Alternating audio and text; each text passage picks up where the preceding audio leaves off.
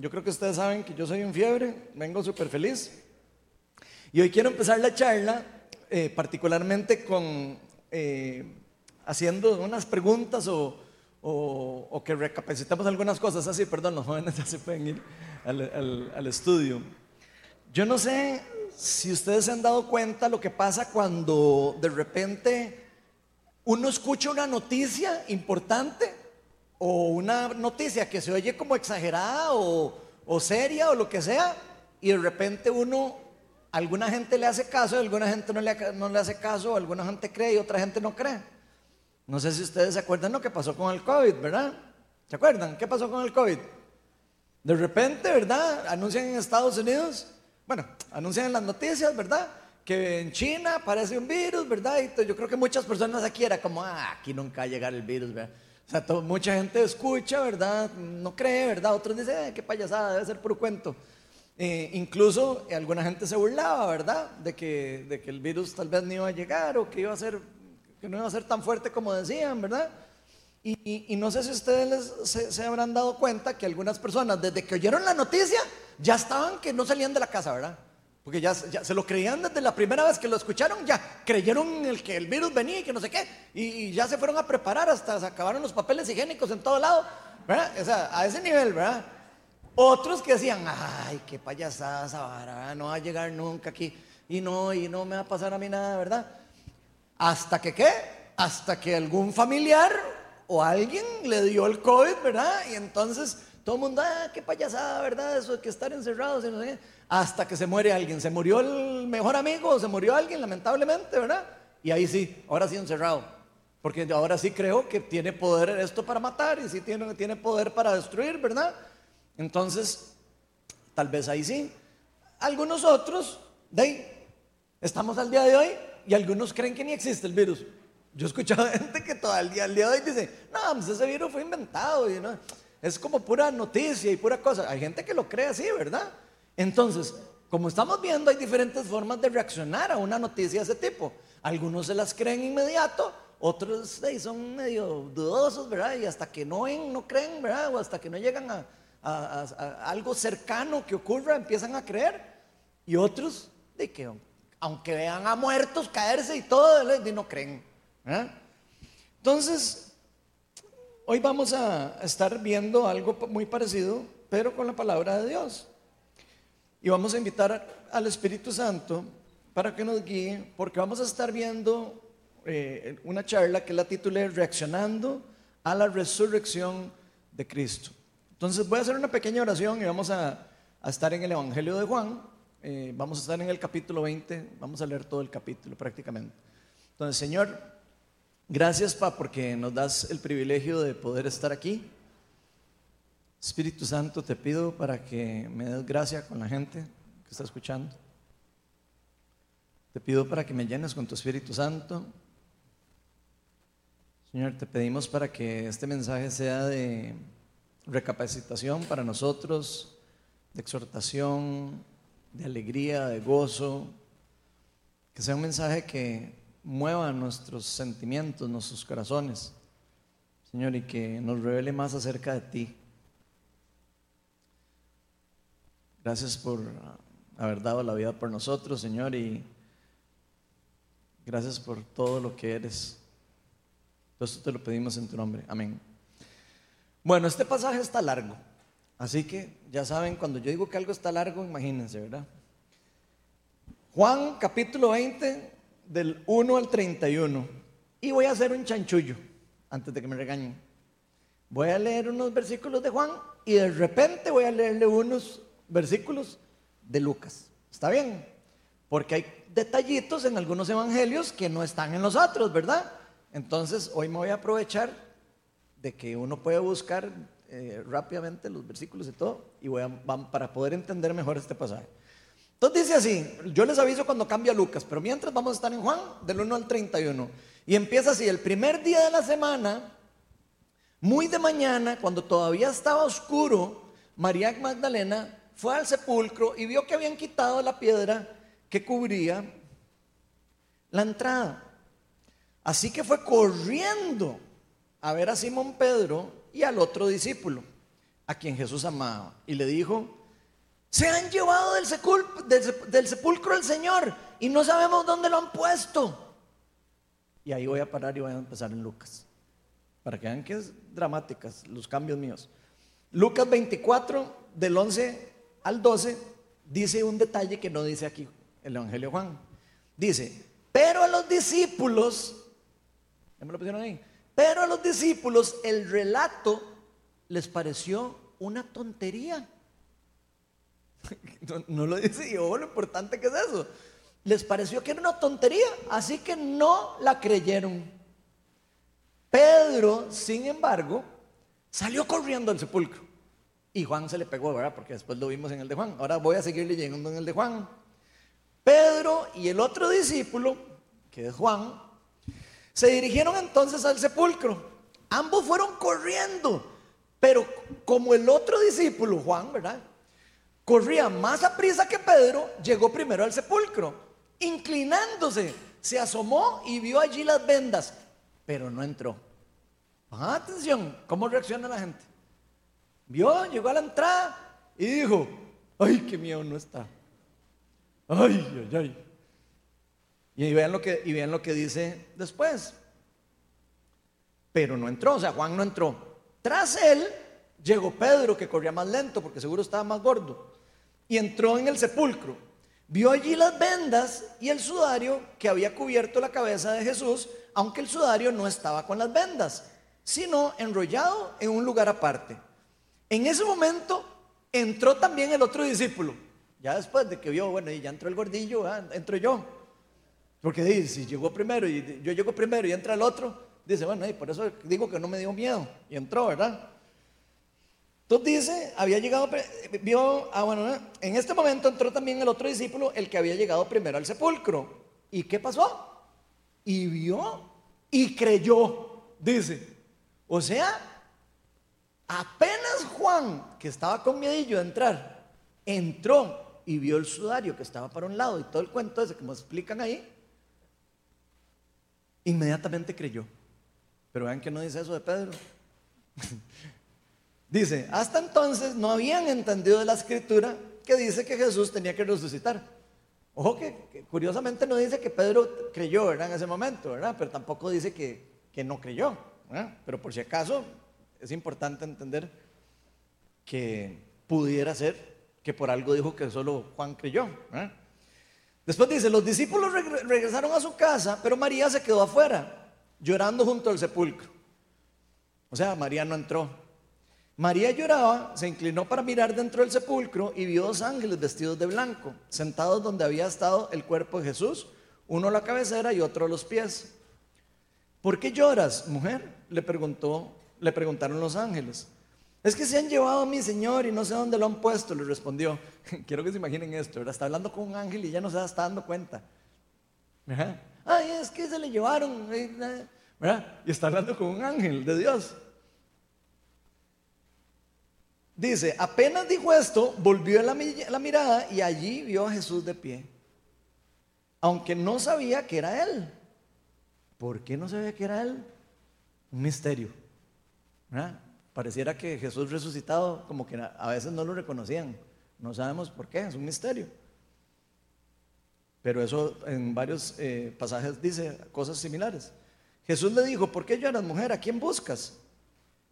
Ella pensando que se trataba del que cuidaba el huerto, o sea, María, ¿verdad? casi que la mejor amiga de Jesús, ¿verdad? Le dijo, Señor, si usted se lo ha llevado, dígame dónde lo ha puesto y yo iré por él. María, le dijo Jesús. Y ella se volvió y exclamó, ah, tal vez no lo estaba viendo a Jesús, ¿verdad? Tal vez lo estaba viendo el rojo. Se volvió y exclamó, Raoni, que en arameo significa maestro. Y aquí no dice, pero de fijo se le subió, se, lo agarró como un mono, ¿verdad? Porque le dice, suéltame, porque todavía no he vuelto al Padre. Seguro, bueno, imagínense la felicidad de María, ¿verdad? Seguro lo agarró a besos. Ve más bien a mis hermanos y diles, vuelvo a mi Padre, que es Padre de ustedes, a mi Dios, que es Dios de ustedes. María Magdalena fue a darles las noticias a los discípulos. He visto al Señor, exclamaba, y les contaba lo que le había dicho. Aquí probablemente es la otra parte que estábamos leyendo en el de Lucas, que después no habían creído nada, los muchachos. Entonces vean qué, increíble, ¿verdad? Pero vean las reacciones que se van dando en cada una de las personas.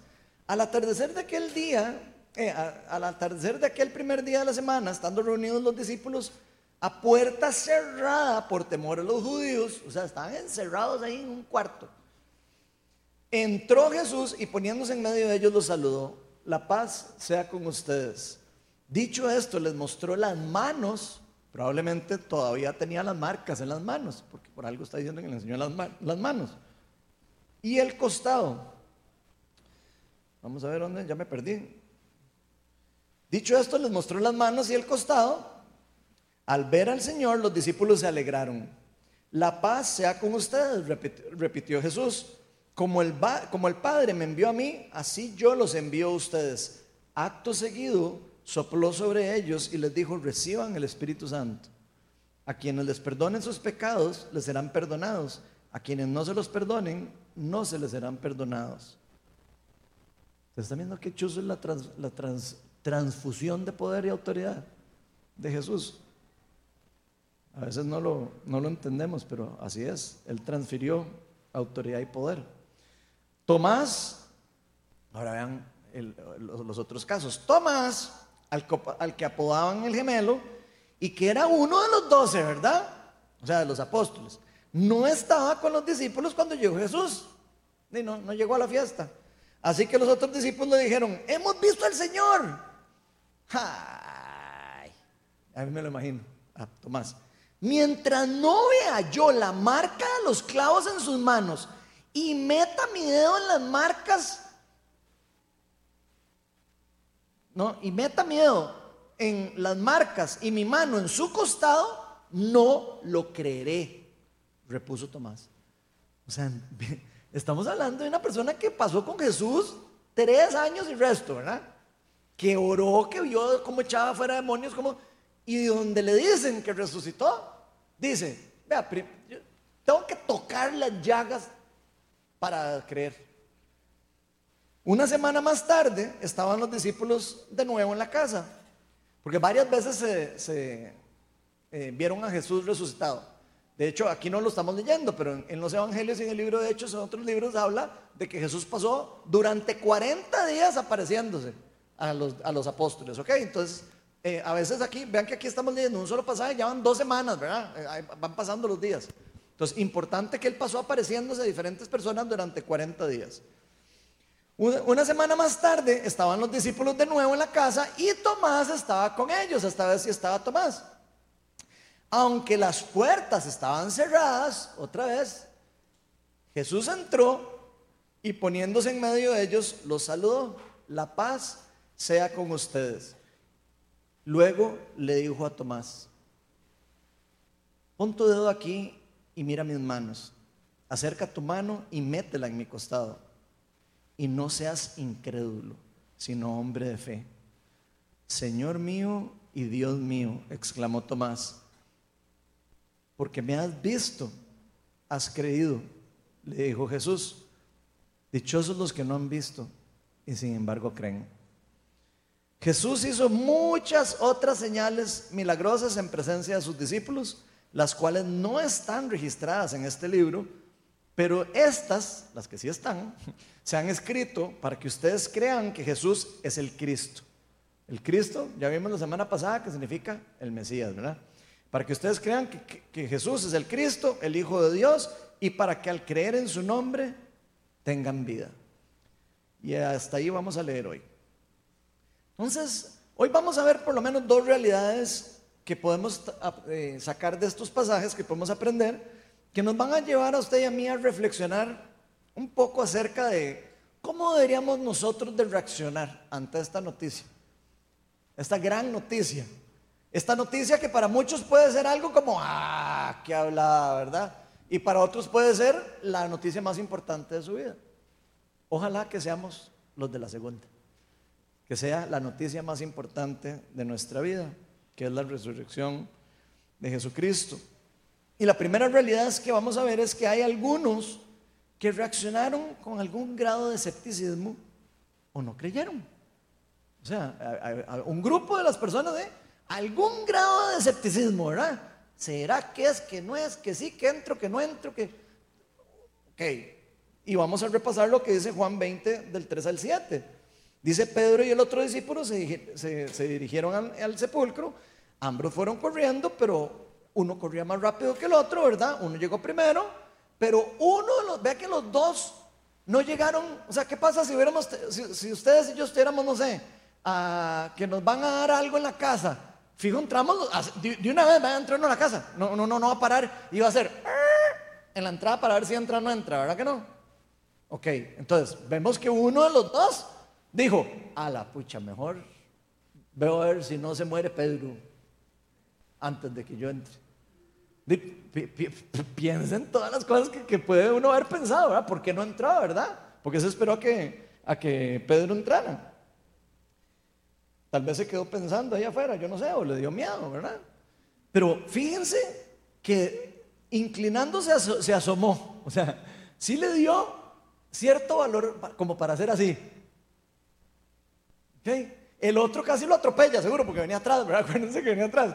Y le pasó así como el correcaminos, ¿verdad? Ni lo vio pasar. Entonces, de donde ya lo ve, vio, vio que estaba ahí, ¿verdad? Eh, Juan parece que, que, cree, ¿verdad? Cuando, cuando ve las vendas y todo eso. Y, pero si volvemos a ver el versículo que habíamos, que habíamos leído de Lucas 24, del 11 al 12, dice, pero que los discípulos les había parecido una tontería.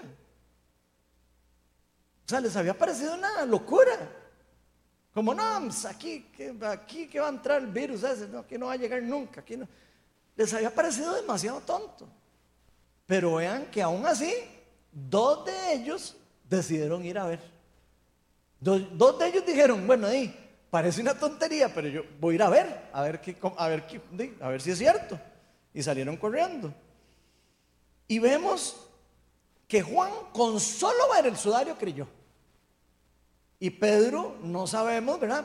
Podríamos algunos pensar aquí, si pedimos votaciones de Figo, algunos dicen, sí, sí, de Figo creyó, ahí. Eh, no sabemos, ¿verdad? Otras que haya creído después cuando se aparece después, ¿verdad? ¿Eh? Pero independientemente vemos que hay formas diferentes en cómo reaccionan. Y si vemos esto, debería a nosotros llamarnos la atención y hacernos pensar cómo nosotros reaccionamos ante este mensaje del Evangelio, este mensaje de que Jesús murió por nuestros pecados y resucitó para darnos vida en abundancia. Y lo primero que vemos aquí es que las mujeres, ¿verdad? Siempre, siempre ganan a los hombres en esas cosas. Yo no sé si ustedes han visto, pero otra vez me metí a la página Viño Este solo para, para ver, ahí en Facebook, y sale 80% visitado por mujeres y 20% por hombres. O son más dinas o son las que realmente les interesan las cosas espirituales, yo no sé. Pero yo he visto que, como que a los hombres nos cuesta más, ¿verdad?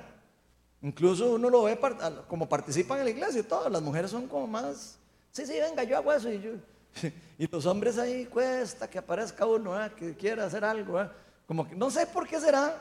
Eh, yo quisiera pensar que no es el diablo, ¿verdad?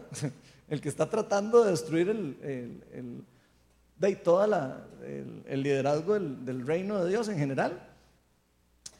Pero no sabemos por qué ocurre esto, pero vemos que estas mujeres se dieron cuenta que Jesús estaba vivo. Ahora, aquí es importante esto porque las mujeres en esa época, lamentablemente, no eran personas confiables de testimonio.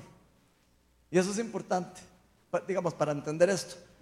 Las mujeres no podían testificar, no podían, solo hombres.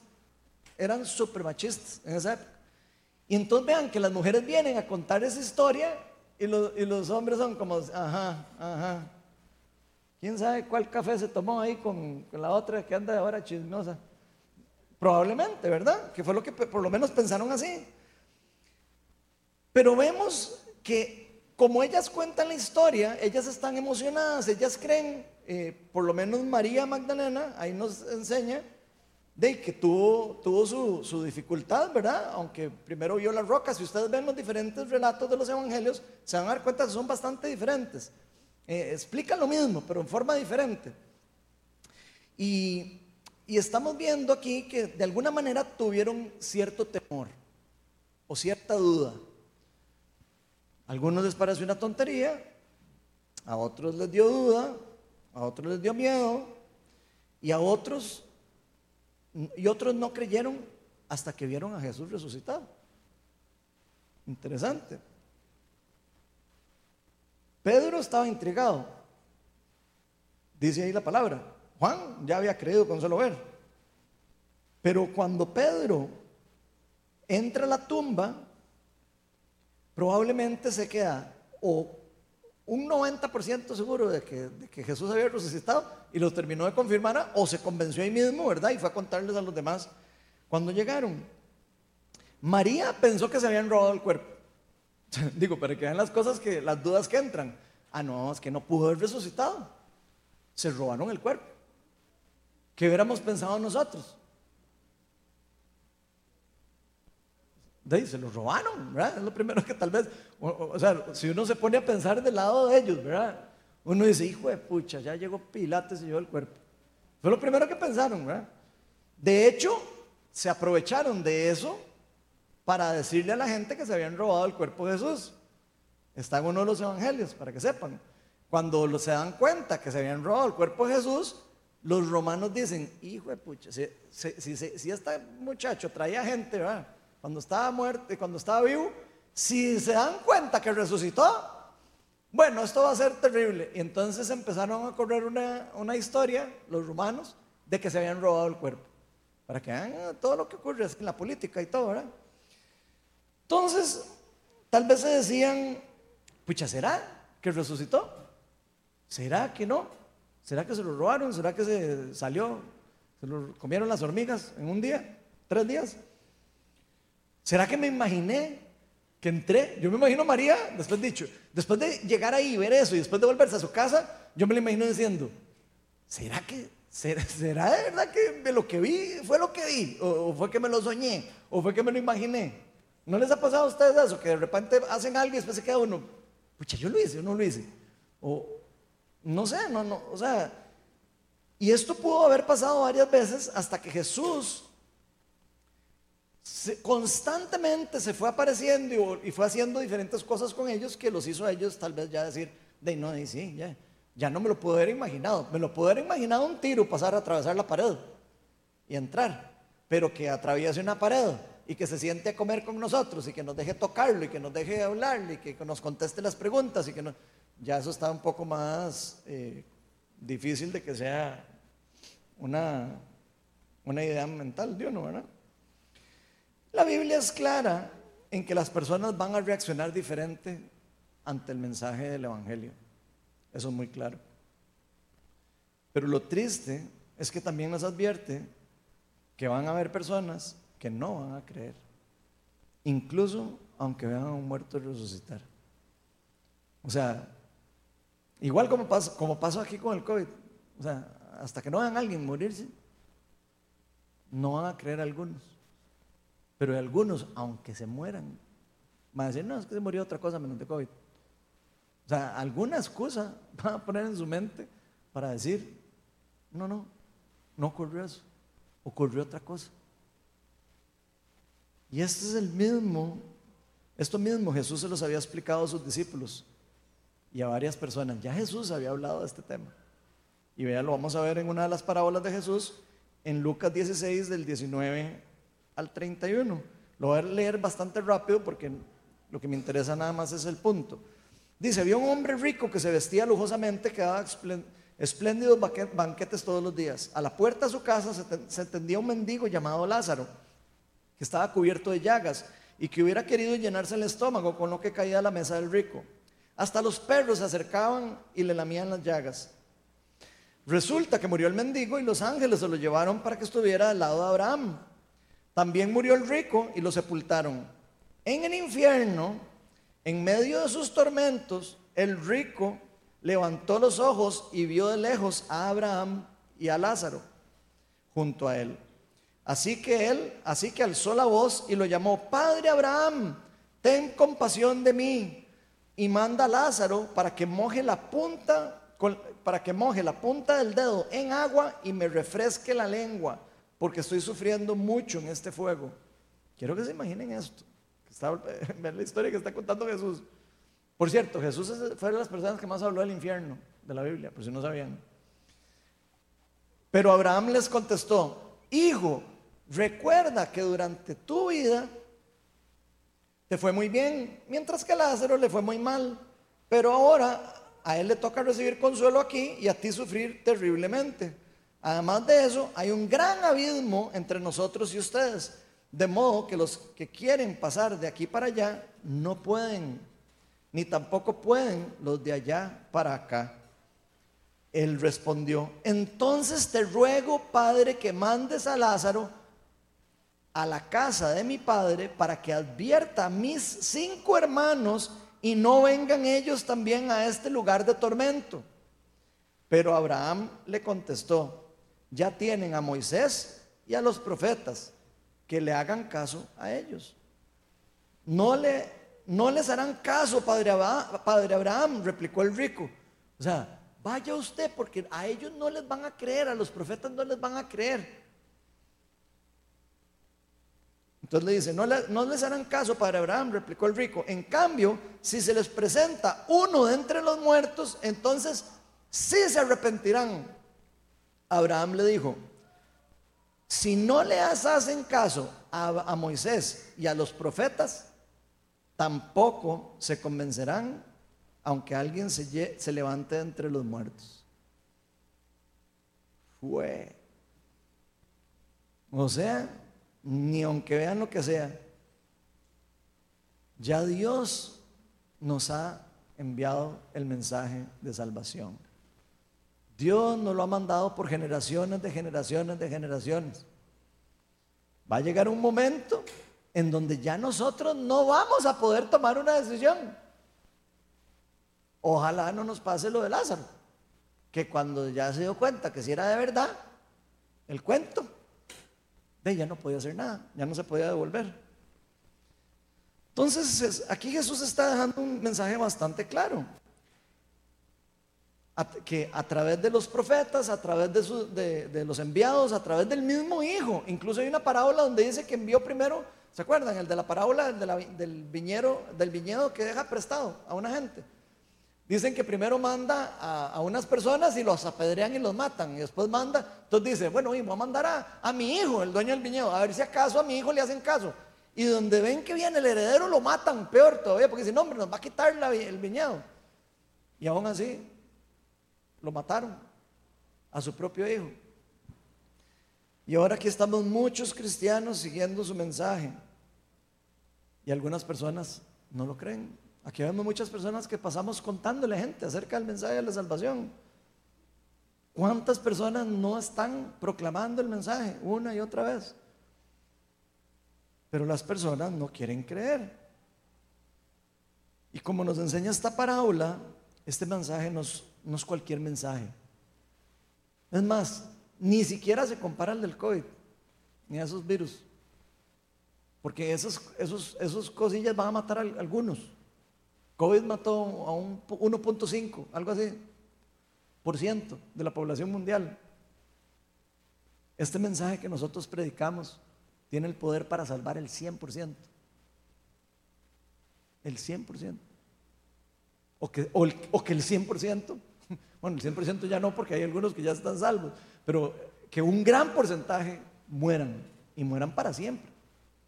Entonces, eso es un mensaje que es profundo y que no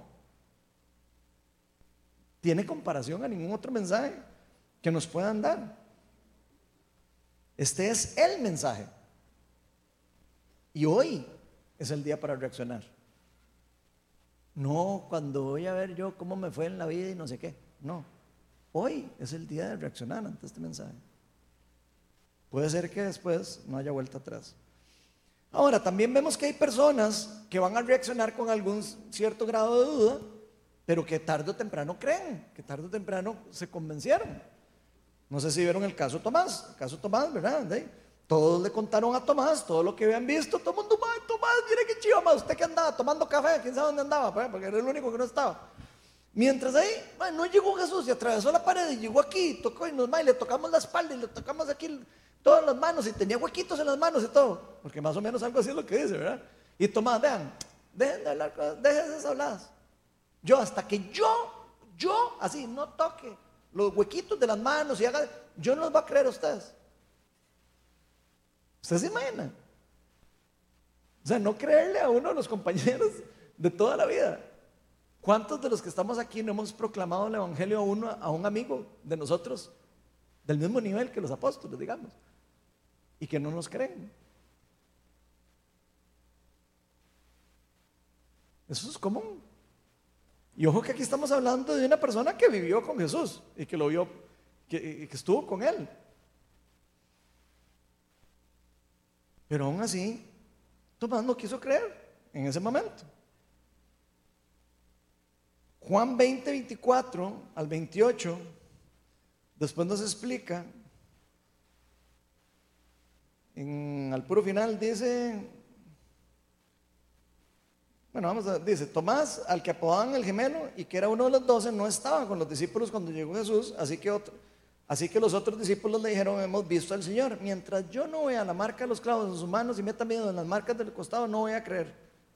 Pero una semana después, ahí los van a seguir con los versículos, pero para no cansarlos, dice que una semana después ya Tomás estaba ahí, llegó y pudo. Y Jesús le dijo, usted, casi que el anti hombre de fe, venga Ponga aquí la mano.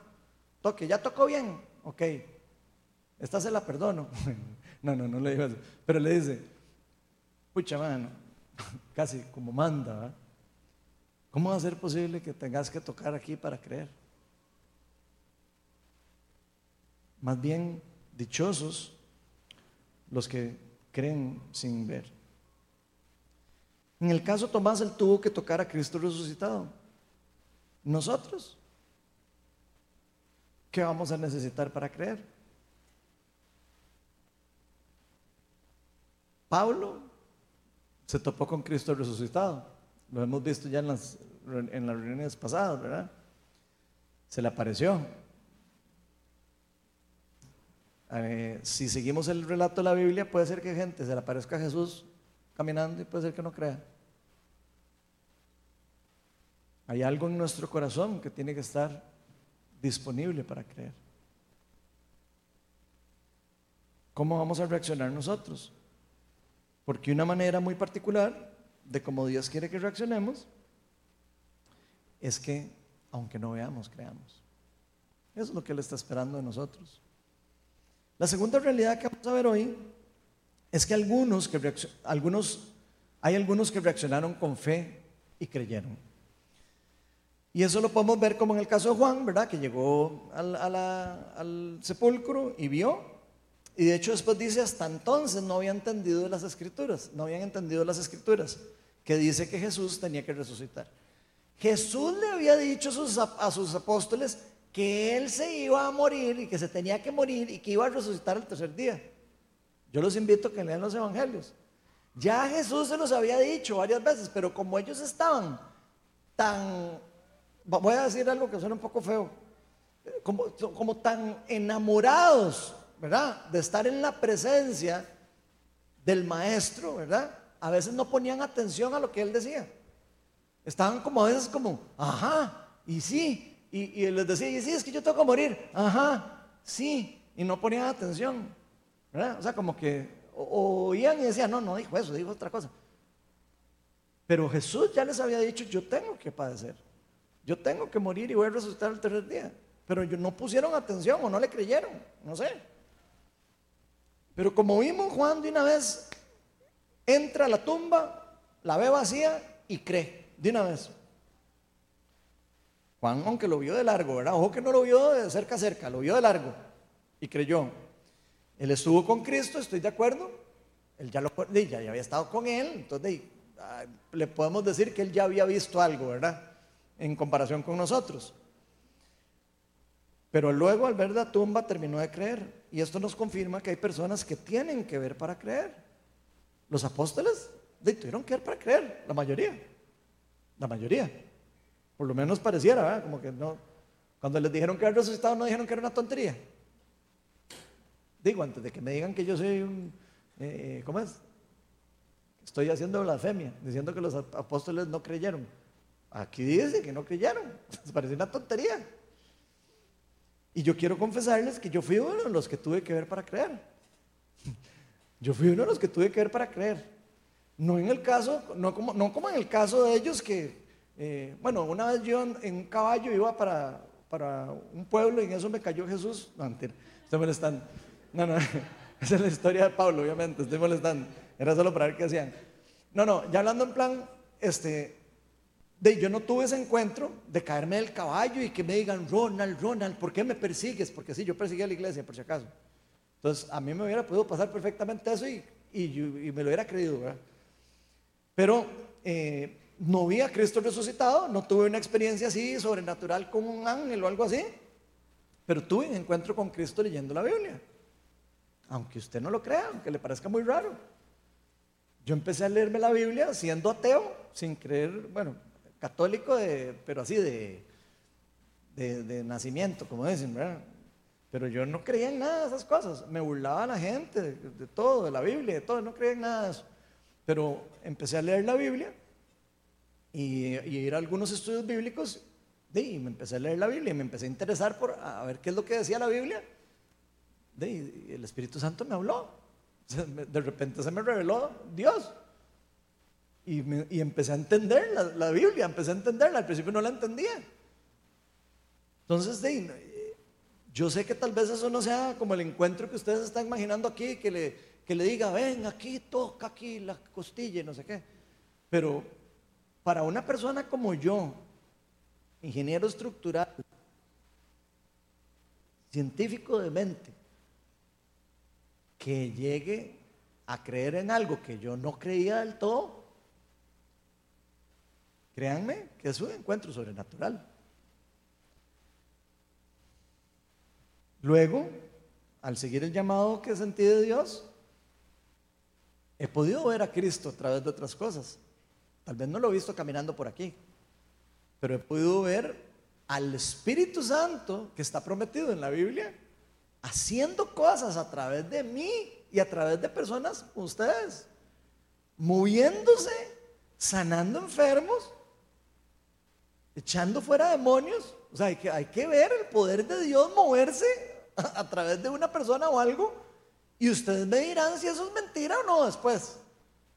Pero cuando uno ve el poder de Dios, el Espíritu Santo que Él dejó, moviéndose a través de uno, que uno no es nadie, ¿verdad? Que quede claro.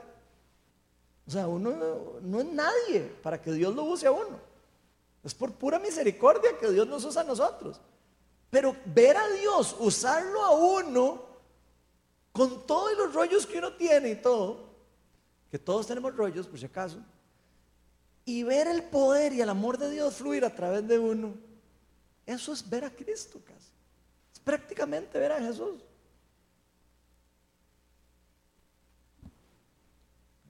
Yo he tenido el privilegio de poder ver milagros, prodigios y liberaciones y sanidades físicas y ver todo tipo de dones espirituales moviéndose. Pero también he podido sentir la presencia de Dios. Y vean, después de que yo en mi vida experimenté la presencia de Dios, a mí me pueden venir a decir aquí que se encontraron el escrito no sé qué y que Jesús no existió. Y yo les voy a decir, ¿sabe qué? No me importa. Ya yo sentía a, Dios Padre en mí. Me puede venir a decir lo que usted quiera, que nada me va a cambiar la mente. Porque es algo que ya se da en convicción espiritual. Es algo que uno ya experimenta, algo, algo que uno vive. Es algo real. No es, ya, no es un cuento de hadas. No es una historia, no es una forma de pensar. No es que si usted cree que el COVID es de verdad o si el COVID es de mentiras. No, es una confirmación que ya una persona tiene. Y eso no lo puede cambiar nadie. Nadie. Especialmente si usted ha tenido esa experiencia con Dios. Jesús físicamente, físicamente, aquí no está. Sabemos que está espiritualmente aquí porque sabemos que Dios es omnipresente. Está en todo lugar al mismo tiempo. Y además nos dejó al Espíritu Santo. Él dijo, les conviene que yo me vaya, porque si yo me voy voy a enviar al Consolador, al Espíritu, eh, al Espíritu Santo. Y no solo eso, sino les dice, creo que ahora lo leímos, no, no vayan hasta que reciban el poder del Padre. O sea, no, quédense queditos ahí, espérense a que reciban el poder que yo les voy a dar y con eso ustedes van a poder seguir haciendo lo que yo estoy haciendo. Tal vez nosotros no podemos tocar las costillas de Jesús, pero sí podemos tocar a las personas que Dios ha sanado a través del Espíritu Santo. Sí podemos ver familias transformadas por el poder de Dios. Lo podemos experimentar. Lo podemos ver actuar al reino de Dios. María pensó que se habían robado el cuerpo de Cristo. Yo lo que tuve fue un encuentro con Él. María, cuando lo, cuando lo ve, se le guindó como un mono y que no, no quería soltarlo. ¿Cómo nos estamos nosotros agarrando de Cristo después de conocerlo o de verlo resucitado en nuestra vida? Realmente queremos, no, no, no se vaya, no se vaya, quédese aquí conmigo. Acompáñeme a todo lugar. ¿O queremos andar solos por ahí? Juan 20, del 16 al 20, nos dice que María le dijo a Jesús, María le dijo a Jesús, ella se volvió el esclavo Raboni, que en arameo significa maestro. Y Jesús, ven lo que le dice Jesús, suéltame porque todavía no he vuelto al Padre. O sea, tranquila que va a estar 40 días más con, con vos y me vas a poder tocar y me vas a poder ver. Y vamos, a hablar, vamos a tener largas conversaciones del reino de Dios. Y eso lo digo porque en otro, en el libro de Hechos, en, en los evangelios, dicen que pasó 40 días hablándoles del reino de Dios. Dice, ve más bien a mis hermanos y, y diles, vuelvo a mi Padre, que es Padre de ustedes, y a mi Dios, que es Dios de ustedes. Y aquí es donde Jesús, es donde María sale corriendo de la emoción y darle las buenas noticias a las personas que estaban ahí.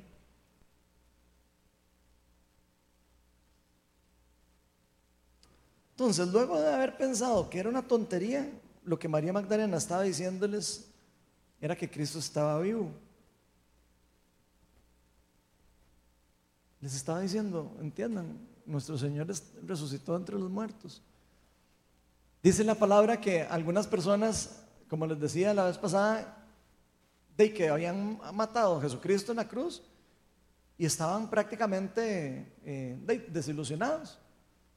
Y entonces ahí vienen las historias de cómo Jesús se le aparece a otras personas, ¿verdad? Que iban camino de Maús, ¿verdad?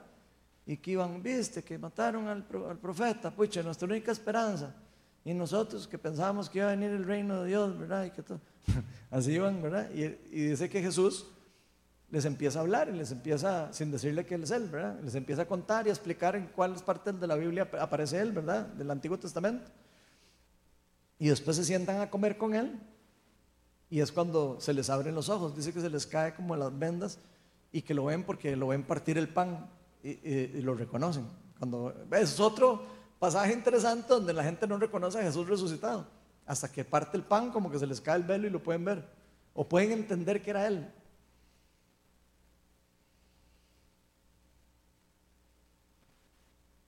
Qué lindo saber, qué lindo haber estado ahí. Yo creo que muchos de los que estamos aquí decimos, bueno, pues que, eh, por eso esos muchachos se dejaron, que los mataran y todo. Y claro, si estuvieron ahí con Jesús, ¿de quién no? Estando ahí con Jesús, yo también, ya, ahí sí creo. Y ahí sí que me vayan y me crucifiquen al revés. Hay que ver, ¿verdad? Eh, aunque estos muchachos estuvieron con él, con él, no todo mundo daría la vida por, por alguien, ¿verdad? De hecho Jesús dice que no hay amor más grande. No hay amor más grande que el dar la vida por un amigo. Eso fue lo que hizo Jesús por usted y por mí. El amor más grande. No hay muestra de amor más grande que lo que hizo Jesucristo en la cruz. Si ustedes creen que nosotros hemos hecho actos de amor y todo eso, pura paja a la par de eso. Pura paz. Jesús se le aparece a los, a los discípulos, ¿verdad? Algunos los dejó que los toparan. Nosotros tal vez nos preguntamos, ay, qué lindo, ¿verdad? Ser los discípulos y haber estado ahí. Yo digo que más bonito nosotros que podemos ver todo lo que hicieron los discípulos y estar analizándolo y decir, pues pucha, qué, bueno. Ellos no tuvieron eso que tenemos nosotros de ahora poder estudiar todas las escrituras y comparar y decir, a la puña, ve lo que dijo Pedro, ve lo que dijo el otro, ve lo que...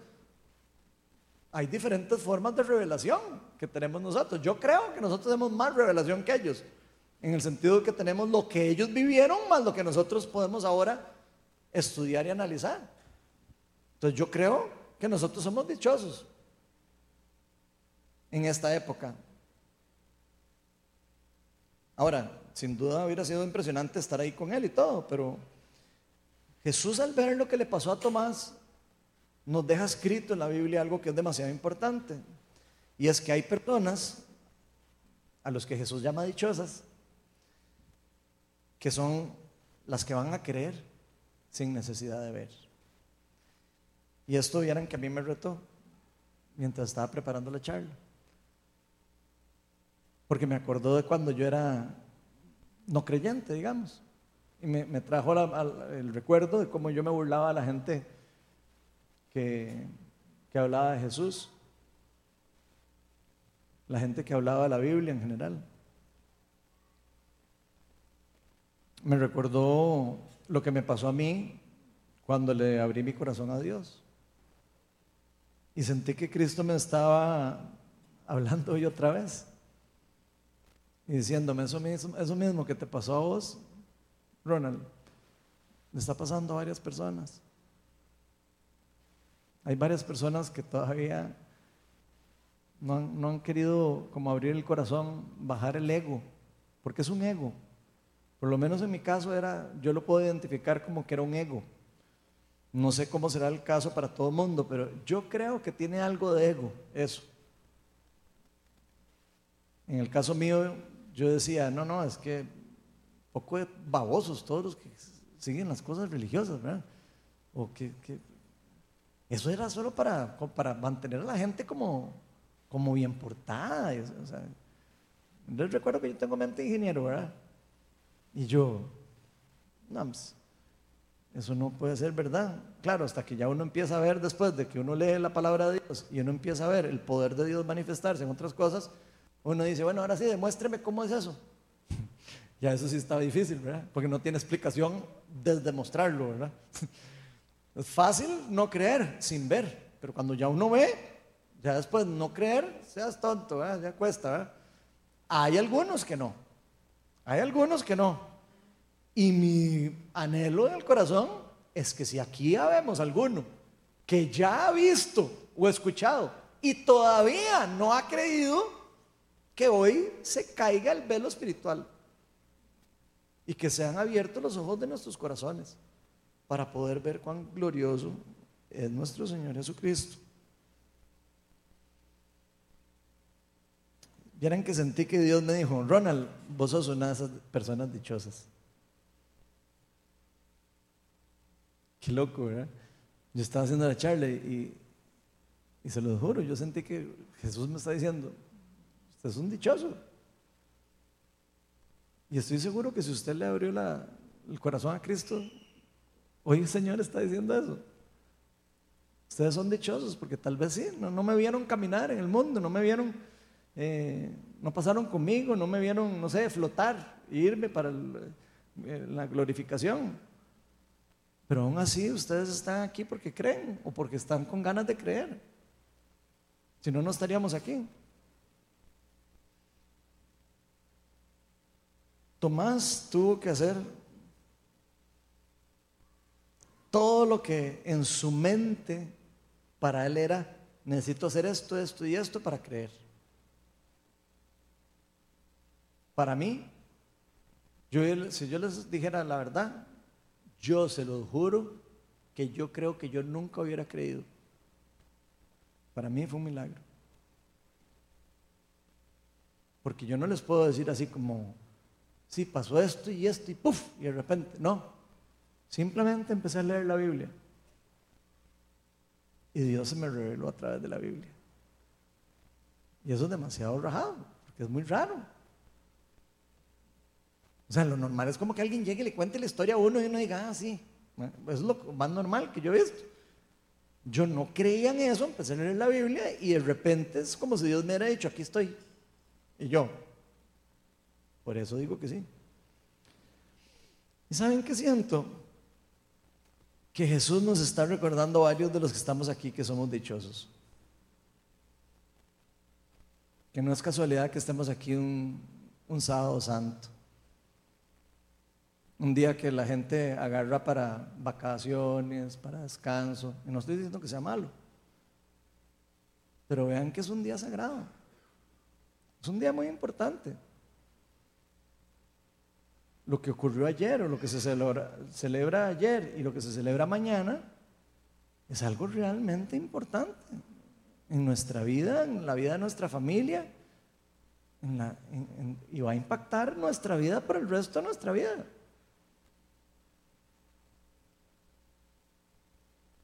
Y creo que Jesús nos dice a nosotros dichosos hoy particularmente porque hemos creído sin haber estado Él ahí presente, como lo estuvieron los discípulos.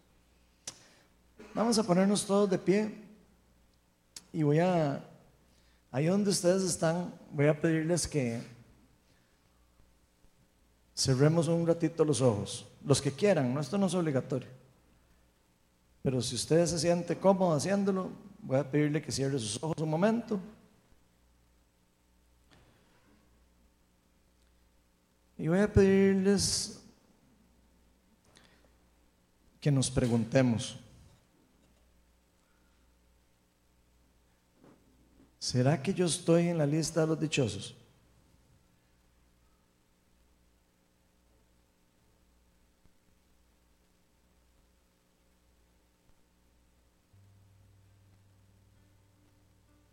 ¿Será que yo necesito ver algo más para creer?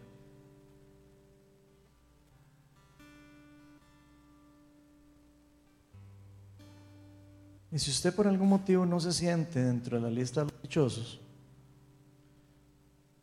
voy a invitar al Espíritu Santo para que nos revele más acerca de Cristo.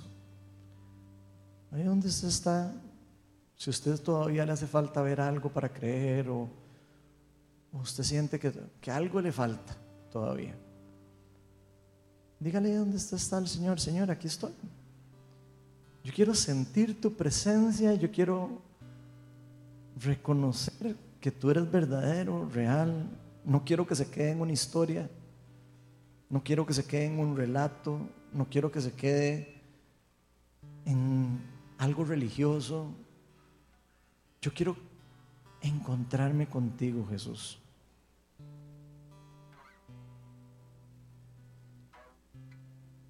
Espíritu Santo, yo te pido para que a través de visiones, de sueños, a través de tu presencia, que uses a cualquier persona, cualquier don espiritual que tengas a, tu disposición, Señor, para que todos los que estemos con duda podamos terminar de creer.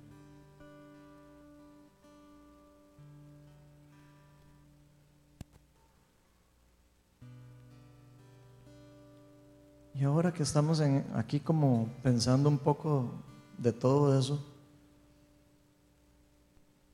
¿cómo queremos reaccionar? ¿Cómo queremos reaccionar? al mensaje de la resurrección de Cristo.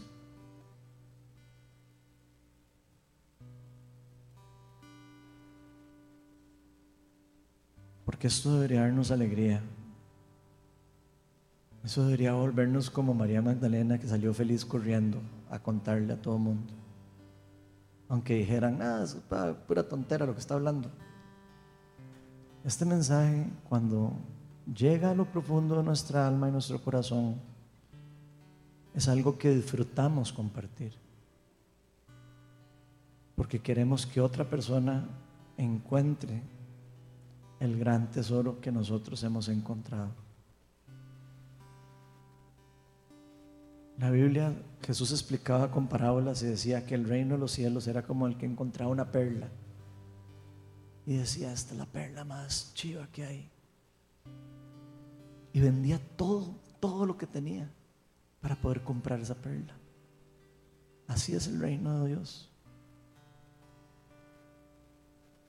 Preferimos dejar todo, todo, para poder recibir ese regalo.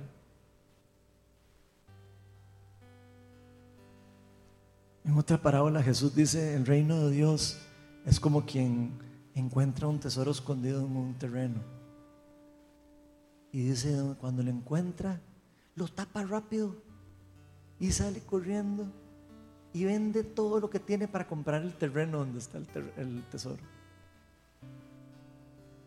Esa es la reacción que una persona debería tener delante de la noticia del Evangelio y del reino de Dios. Yo hago lo que sea, lo que tenga que hacer. Yo me deshago de cualquier lastre, pero yo con ese tesoro me quedo.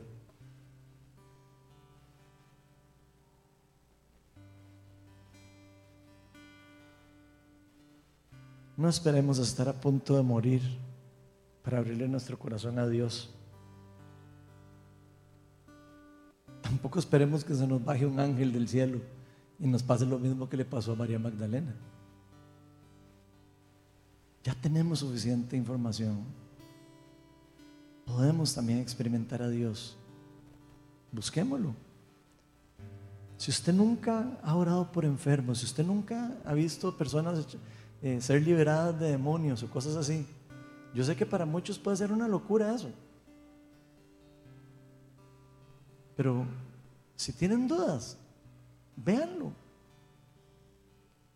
Y después de que experimenten algo como eso, me explican por qué había un demonio en la persona y me explican por qué pasó todo eso. Y por qué le hacen caso al nombre de Jesús. ¿Y por qué después de eso las personas reciben sanidad?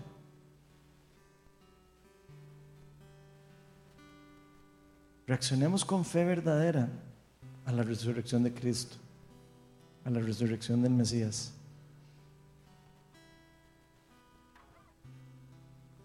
Hoy estamos en un día para recordar la resurrección. Ayer, Recordamos el día en que Él dio su vida por nosotros, el sacrificio del Cordero, como hablamos la semana pasada, el Cordero Pascual.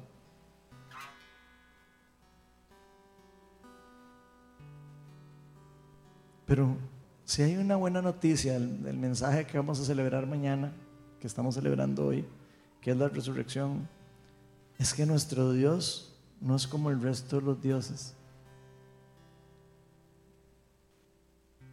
que lo matan y, muere para siempre. Nuestro Dios está vivo. Y esa es la mejor noticia, que la, que la tumba estaba vacía. Que nuestro Dios está sentado a la par del trono. Que Él envió al Espíritu Santo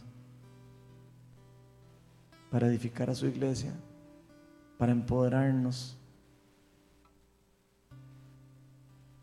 Nuestro Dios no descansa. Yo no sé si se acuerdan de Elías, cuando lo ponen a, a pelear contra los profetas de Baal. Él tenía tanta fe en Dios que reta a los, profetas de Baal y les dice, ah, es que seguro su Dios está dormido, seguro su Dios está descansando. Y después cae el fuego del, cielo, porque el Dios de nosotros no descansa. Nuestro Dios no está dormido ni está muerto, ni nadie lo puede mantener debajo de la tumba para siempre. De hecho, la palabra dice que ni la muerte, ni la vida, ni los ángeles, ni los demonios, ni nada nos puede separar del amor de nuestro Señor Jesucristo. Y Dios está trabajando, está haciendo, está esperando a que más personas nos volvamos para Él. Y sí, Él está por venir también. Él va a volver. Y cuando venga, vendrá en gloria, así como se levantó y se fue. Dice la palabra que vendrá. Y ahí sí vendrá a destruir la, la maldad y a rescatar toda la humanidad para siempre. Pero por ahora, gente nos encargó a nosotros el seguir su trabajo, el cuidar su su viñedo. Jesús le dice en esas parábolas de, del viñedo, dice que le quitó el viñedo a las personas que les había dejado para dárselos a otras personas que sí cuidaran el viñedo bien. Adivinen de quién está hablando Jesús en esa parábola.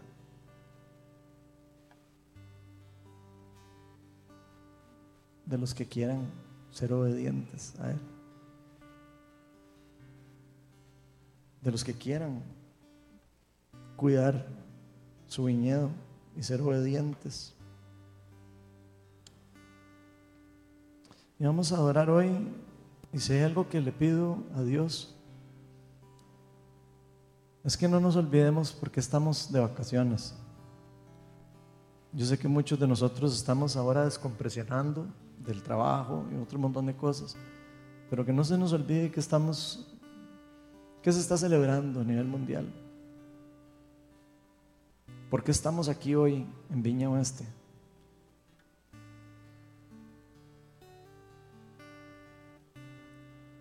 Esto no se trata de una persona particular, una amistad, un club social.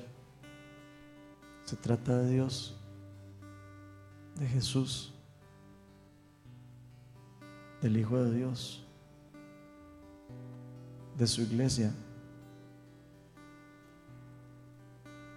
y también del llamado y la comisión que nos dio a todos de seguir sus pasos. Vamos a adorar. Y vamos a dejar que el Espíritu Santo fluya con libertad. Si alguien, si alguien quiere pedirle a Dios que le dé una muestra de que Él existe, pase adelante.